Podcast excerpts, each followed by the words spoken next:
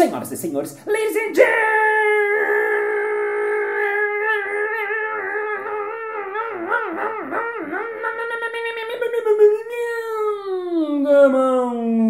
mesdames et messieurs, platões e platoas.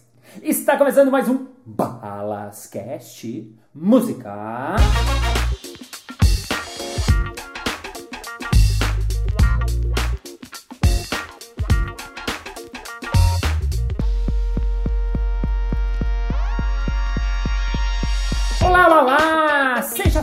Socraticamente bem-vindo ao Balascast! Para você que me acompanha semanalmente todas as segundas-feiras desde 2016, muito obrigado por estar aqui juntinho! Muito obrigado por não ter enjoado de mimzinho! Muito obrigado por estar na terceira parte de uma super entrevista! E para você que tá vindo pela primeira vez, welcome for the first time, but you are in the wrong episode! Sim! Porque hoje terminamos é a terceira parte da entrevista, não faz sentido nenhum você começar da terceira, então volte duas casinhas e seja feliz. Lembrando sempre que quem quiser mandar qualquer coisa, vá lá no Instagram, arroba Balas, que eu adoro receber mensagem direta com feedbacks, com palpites, com opiniões, com coisas que transformou a sua vida, seu dia.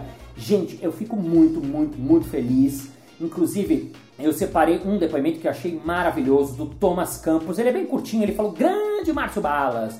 Finalmente estou atualizando com todos os Balascast. Eu amo as pessoas que zeram Balascast. Estou maratonando Balascast durante a pandemia e percebi que não estava muito dizendo sim para minha vida. Olha isso que legal. Aceitava um emprego no restaurante desde que me mudei para Dublin. Ele está morando em Dublin.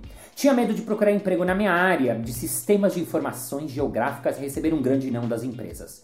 Fiquei nesse durante dois anos até a segunda maratona do Balascast começar. Sim, no passado tive a primeira maratona. Daí, olha isso que legal. Tomei coragem e disse sim à minha vontade de buscar emprego na minha área. E não é que de cinco currículos que eu mandei, três empresas me responderam, duas me chamaram para entrevistas e eu passei nas duas.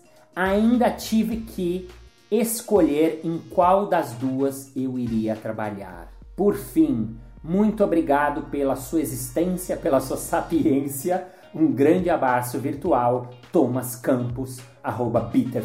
Gente, não é de emocionar isso, eu juro, eu fiquei muito tocado. Olha que bacana, né? A pessoa viu aquilo que eu falo do sim, e não é só porque eu falo, porque a ideia é legal, não é eu, né? E ela foi lá e disse sim para ele, pra vontade dela e foi atrás. E não é que sempre vai rolar e sempre vai dar certo, mas assim, se o cara manda cinco currículos, eu garanto que ele tem mais chance do que se ele não mandar nenhum. Você concorda? E se ele entende que é para dizer esse sim para ele, por isso que a gente já está conectado com a gente, aí a gente vai atrás daquilo que toca a gente. E indo atrás, as coisas vão acontecer e aí o mundo gira e assim funciona a vida. Bom, no episódio de hoje vamos para a última parte da entrevista com ele que é filósofo, né? Como eu contei para vocês já no passado, eu encontrei ele nos Doutores da Alegria. E lá foi a primeira vez que eu tive acesso a essa filosofia, esse jeito de pensar, não só o palhaço, mas o pensamento sobre a vida, sobre a saúde, sobre as relações, né? E é muito louco porque eu recebi uma mensagem também do arroba. E ele me escreveu e eu fiquei chocado, porque assim, faz muito tempo que eu não faço, que eu saí dos doutores, né? Faz um, mais ou menos uns 15 anos até, né? E ele me escreveu a seguinte mensagem: Balas, olá, fiquei quatro semanas em um hospital em Moema. Faz muito tempo. Vocês entraram, eu estava muito mal, tinha fraturado o fêmur, tinha 12 ou 13 anos, a cena foi bem essa. Mas eu não lembro, eu acho que eu falei algum palavrão, alguma coisa assim. Havia alguns remédios me impedindo de raciocinar as coisas, etc. Assim, chegou você e o outro palhaço e ficaram brincando e saíram e brincaram. Minha mãe chegou. Meu abdômen estava doendo de tanto rir.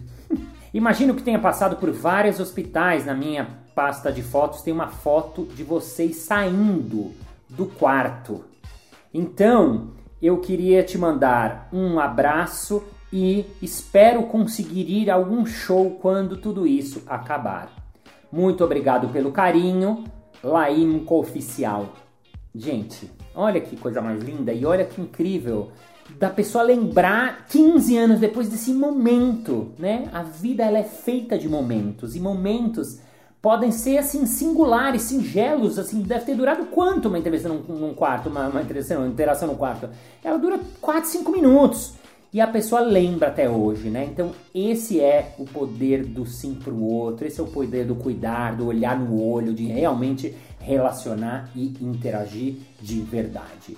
E é disso que falaremos hoje no nosso último episódio com o nosso super convidado. Ele que é autor, escritor, tem dois livros publicados, ele dá, já deu aula no, em programas na TV Cultura, na, na, né, outro dia vi café filosófico com ele. Ele dá aula em muitos lugares, na Escola Viva, ele dá na Faculdade de Medicina, ele já foi dos Doutores da Alegria muitos e muitos anos pesquisando, escrevendo sobre palhaços e é um grande pensador e questionador da vida, do homem, do universo e de nós. Com vocês, a salva de palmas, Emílio Terron! E vamos para outro livro também, que eu também adorei o nome, Autorretalho. O que, que você fala nesse? Esse foi, eu, eu quando eu me separei, né? Sim. Eu tava, cara, é assim, foi, foi um luto. Foi Sim. um luto, foi Sim. um luto. Então, e eu fui para a selva peruana uhum. fazer um tratamento com uma xamã. Sim. É, fiquei 10 dias lá no Peru, né? Uau. E para tentar dar conta disso, né? Daquilo que eu estava vivendo, assim. Foi muito então ele, ele descreve um pouco esse período que eu passei na selva. Então tem algo, por isso que é, tem um, algo de autobiográfico, mas não é tão autobiográfico. Uhum. E aí na selva eu fiz um esforço de tentar me, me abrir para uma voz que eu vejo muito presente na literatura e na filosofia, que seria essas vozes que se instalam, se instalam, né? No não, o que, que seria uma perspectiva completamente negativa diante da vida. Né? Uhum. Por exemplo, a escola de Frankfurt, até o Heidegger, o, o Cioran, né? são figuras assim de que tem assim uma, uma, uma posição que a gente pode dizer é marcada por, por uma relação negativa. Uhum. E eu queria entender melhor sobre isso, então escrevi uh, em torno desses timbres, o não, o sim e o silêncio, né? Para tentar me. Uhum. Como é que essas vozes me salvariam daquele transtorno que eu estava vivendo psicológico, né? Ah, uau, você falou isso, Foi... né? o sim, o não e o silêncio. silêncio. Ah. O silêncio vem muito do, do é, de uma suspensão, né? E que está muito presente, assim, do, no, no, no, que eu vejo, né? Muito presente é, no taoísmo, no zen budismo, né? Uhum. Numa certa linhagem literária, poética também, isso está muito presente. Uau! Sim, o não e o silêncio. O que, que, você falaria do Eu falo muito do sim, né? É, o que, você... que você falaria mais do sim? O que, que são. O que, que, que...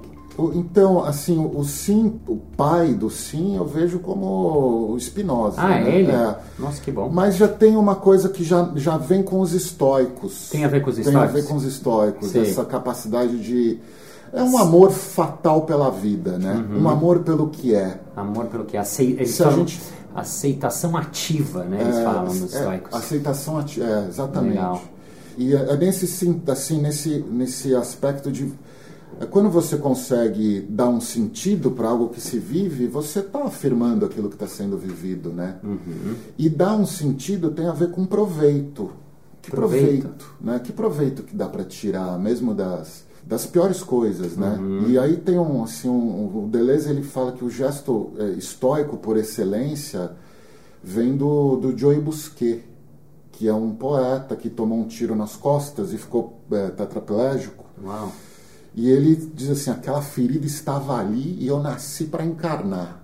E depois que ele fica tetraplégico, ele começa a escrever e escreve alucinadamente, né? Uau! Então, assim, a ideia de que, meu, nada te falta, né? Mesmo para quem tem Alzheimer, mesmo para quem perdeu um membro do corpo, uhum. é, os estoicos tinham muito disso, né? De eles se submeterem a situações muito difíceis e quase insuportáveis de frio, de fome, uhum. sede, porque assim mesmo nessas situações ainda é possível a gente encontrar os estoicos chamavam de eudaimonia, uma felicidade, eu, eu... eudaimonia Eudaimonia é uma palavra só? É. Eudaimonia. É. Que é o quê? A ideia de, é, assim, você tá no teu lugar exatamente naquilo que lhe cabe diante do cosmos, assim. Você encontrou ah. o teu elemento, né? Uhum. E, e, isso te, e, e, o que emerge de uma, de, uma, de uma vivência dessa é a eudaimonia. A ideia de felicidade, ela atravessa. Cada um, você vê o, o, o Diógenes, ele pensava numa eudaimonia, os estoicos pensavam numa eudaimonia, os epicuristas numa outra forma de eudaimonia, né? mas a felicidade está muito presente assim na, nesse, nessa, nessas práticas filosóficas, né? Sim. Por mais que eles sofressem, a, a busca era esse sofrimento todo é para atingir uma felicidade outra, né? Uhum. Uma felicidade maior. E esse sim, a vida tem a ver com isso, né? Assim simplesmente assim aderir ao que é né uhum. gostar da vida não é gostar da natureza é gostar daquilo que te acontece uhum. né? daquilo que está se passando com você de algum jeito aquilo tem a tua necessidade né uhum. e se você encontra isso porra o pior sofrimento é aquele que você não consegue encontrar necessidade né Uhum. Sim. Não sim, é? Sim. Essa sim. é a dor fodida. Sim, é. sim, sim. Voltando, né, aquilo que você falou um pouco também da faculdade de medicina, ou, ou a gente da nossa vida, né? Que era a minha próxima pergunta, assim, como levar essa. Porque você é um cara que estuda muito filosofia, conhece muito. O que, que você acha que no, nos dias de hoje, que a gente passou por uma porrada pandêmica, né? Se você está ouvindo esse podcast, estamos em 2021, ainda em pandemia e tal o que, que você acha que, que assim que foi uma chacoalhada que cacete? O que, que a gente pode levar para pro, pro cotidiano, para hum. nossas vidas? Que aprendizado você acha Poxa, que. Nossa, que... cara, é.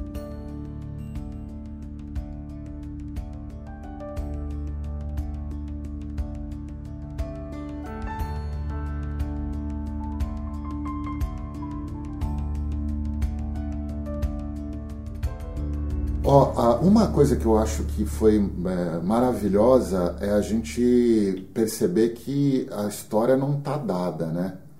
E que a vida surpreende. Uhum. E que a gente nunca imaginou que tudo pudesse parar, né? Uhum, uhum. Que as empresas parariam, que a gente não trabalharia, que por algum período tudo seria suspenso por alguma coisa que não estava prevista por nós. Se tivesse previsto, a gente não teria é, sido tão vítima da sim, coisa, né? Total.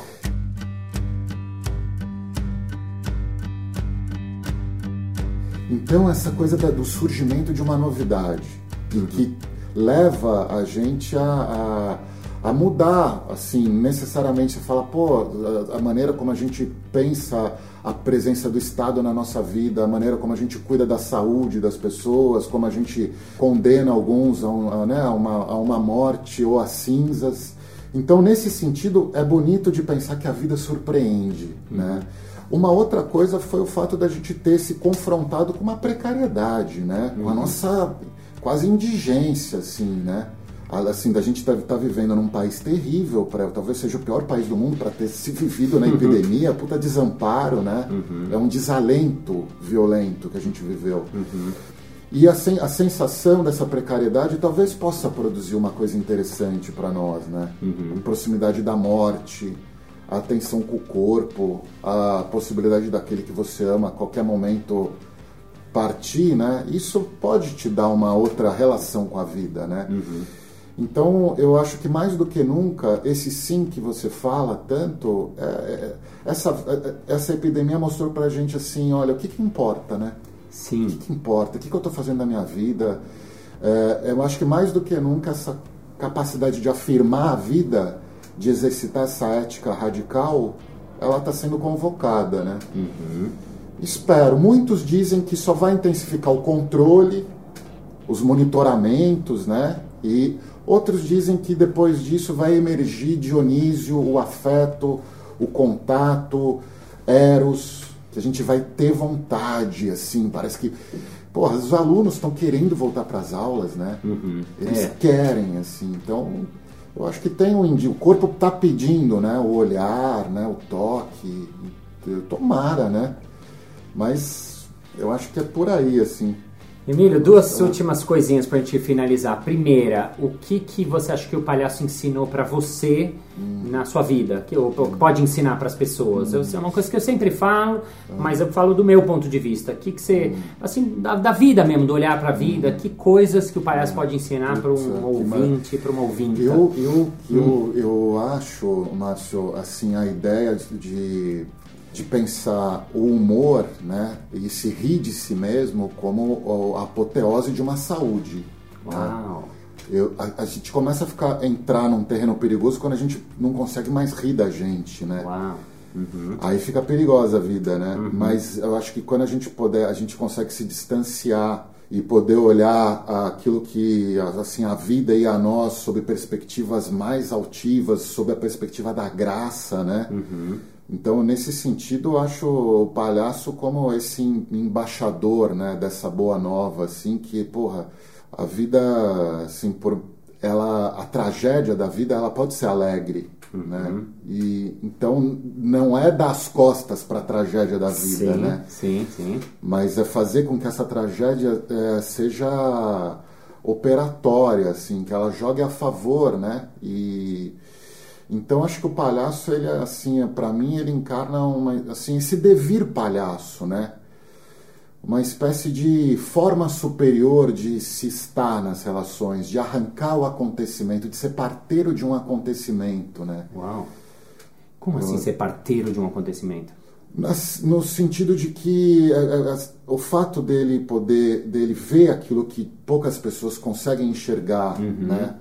Dele é, sentir de uma maneira essa hipersensibilidade, essa, esse corpo poroso, faz com que ele seja, assim, num, num, num sentido dele escancara aquilo que a gente não está conseguindo enxergar. Né? Então ele traz à superfície aquilo que uma sociedade conservadora, medíocre, tende a jogar para trás, a empurrar para trás. Né? Então ele nos lança a um, a um, real, né? a algo que é urgente ser visto, vivido, pensado. Eu acho que tem a, por aí, assim, né? Tem o quê? Eu acho que é por aí, assim, por aí, esse rir de si mesmo, essa sim. coisa de, sim, de sim. ser, de estar tá sob esse, essa atenção ao, ao acontecimento, né? Uhum. Porque quando se a gente encontra um palhaço, alguma coisa vai acontecer, não é? Uhum, uhum, sim, e sim, você, sim. quando algo acontece, você não sai igual, né, Márcio? Sim. Alguma coisa. E um acontecimento, quando ele é forte, ele sempre vai mandar notícia para você. Ele nunca esgota, né? Uau. Ele uhum. tem um frescor eterno, assim. Uhum. E porque tem uma mudança qualquer ali num campo de forças, né? Uhum. Então, acho que é, é isso uma experiência transformadora, né? É aquilo que talvez seja a coisa mais rara que as pessoas vêm dizendo hoje. A gente quase não experimenta. Uhum. A gente se relaciona com a vida mais com, na, na lógica do consumo, né? E o palhaço, ele é um experimentador, ele vai te levar a experimentar, ele vai levar você a algo da ordem do acontecimento, né? E então é nesse sentido que ele, assim, produz uma experiência que é anti-melancólica, anti-narcísica, né? Assim, a condição dessa, da, da existência de um encontro com um palhaço é, é, é assim, é, você, é ir para o outro, né? E eu acho tão sensacional isso, cara, tão saudável, né? Estamos precisando. Precisando, né? Sim, precisando sim. de querer o outro, né? Sim, sim. Esse, que, aquilo que a gente não conhece da gente, né? E eu, a depressão tem a ver com a impossibilidade disso, né? É um fechamento em si.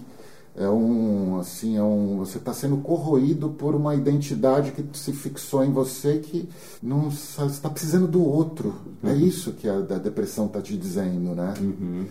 Então acho que o palhaço ele é esse, esse arauto aí, né, dessa saúde, dessa grande saúde, né, desse sim à vida, desse amor pelo que é, apesar da tragédia, né, e esse canto de louvor à vida mesmo na boca da baleia, né? Uau!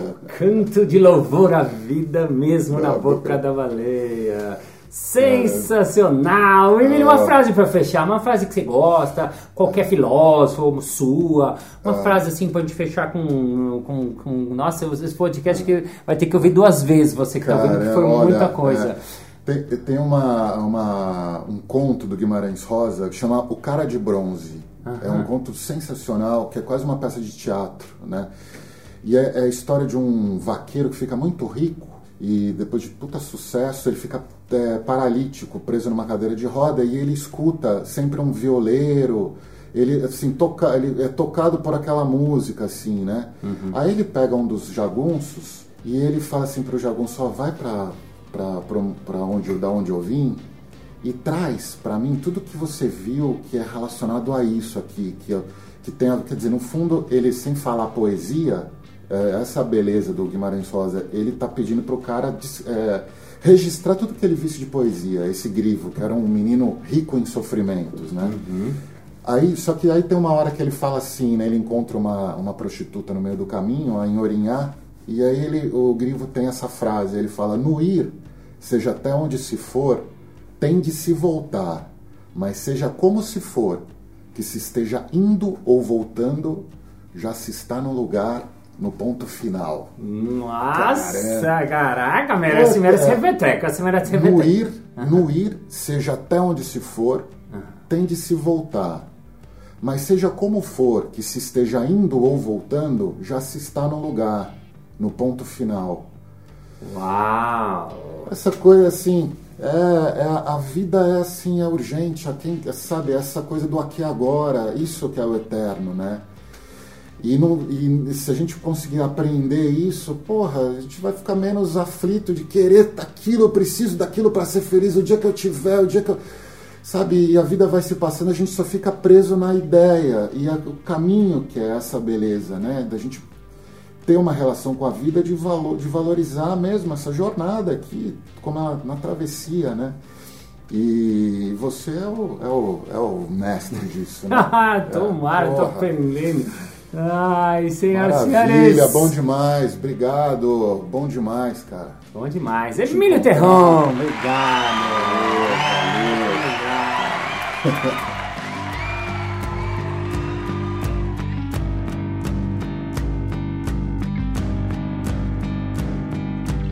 Muito bem, muito bem, muito Chegamos ao final de mais um episódio. Ah!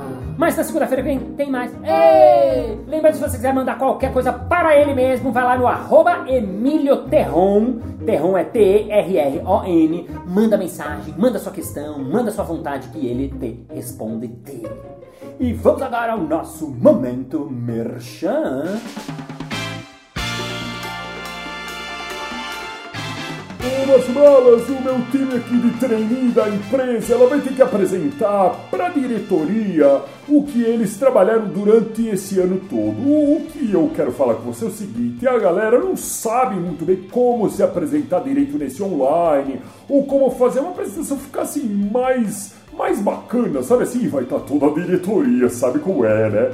Ah, O que, que eu faço? Tem alguma coisa pra gente? Ei, ei, ei! É claro! Eu tenho um workshop chamado Impro Speech, o improviso como ferramenta para você apresentar melhor qualquer coisa, onde eu ensino você e seu time a, a partir dos princípios do improviso, falar melhor, se apresentar melhor, jogar com aquilo que lhe acontece. Enfim, basta você entrar em contato para mais informações, marciobalas.com.br. É isso aí! Muito obrigado pela sua audiência, pela sua paciência, pela sua sapiência, por estar com seu ouvidinho coladinho no seu foninho ou no seu radinho, ou onde você estiverzinho neste momento, passeando com seu cachorro, lavando sua louça, correndo ou em casa sozinho. Thank you, ladies and gentlemen, for heart, for feeling, for being heart, for kid lover, kid pop, power, for questioning, for immanence, for impermanence, for delays, for Gatahi, for Genie, for being in the present moment because life happened in the present moment and we have to file ourselves to rubber hammer,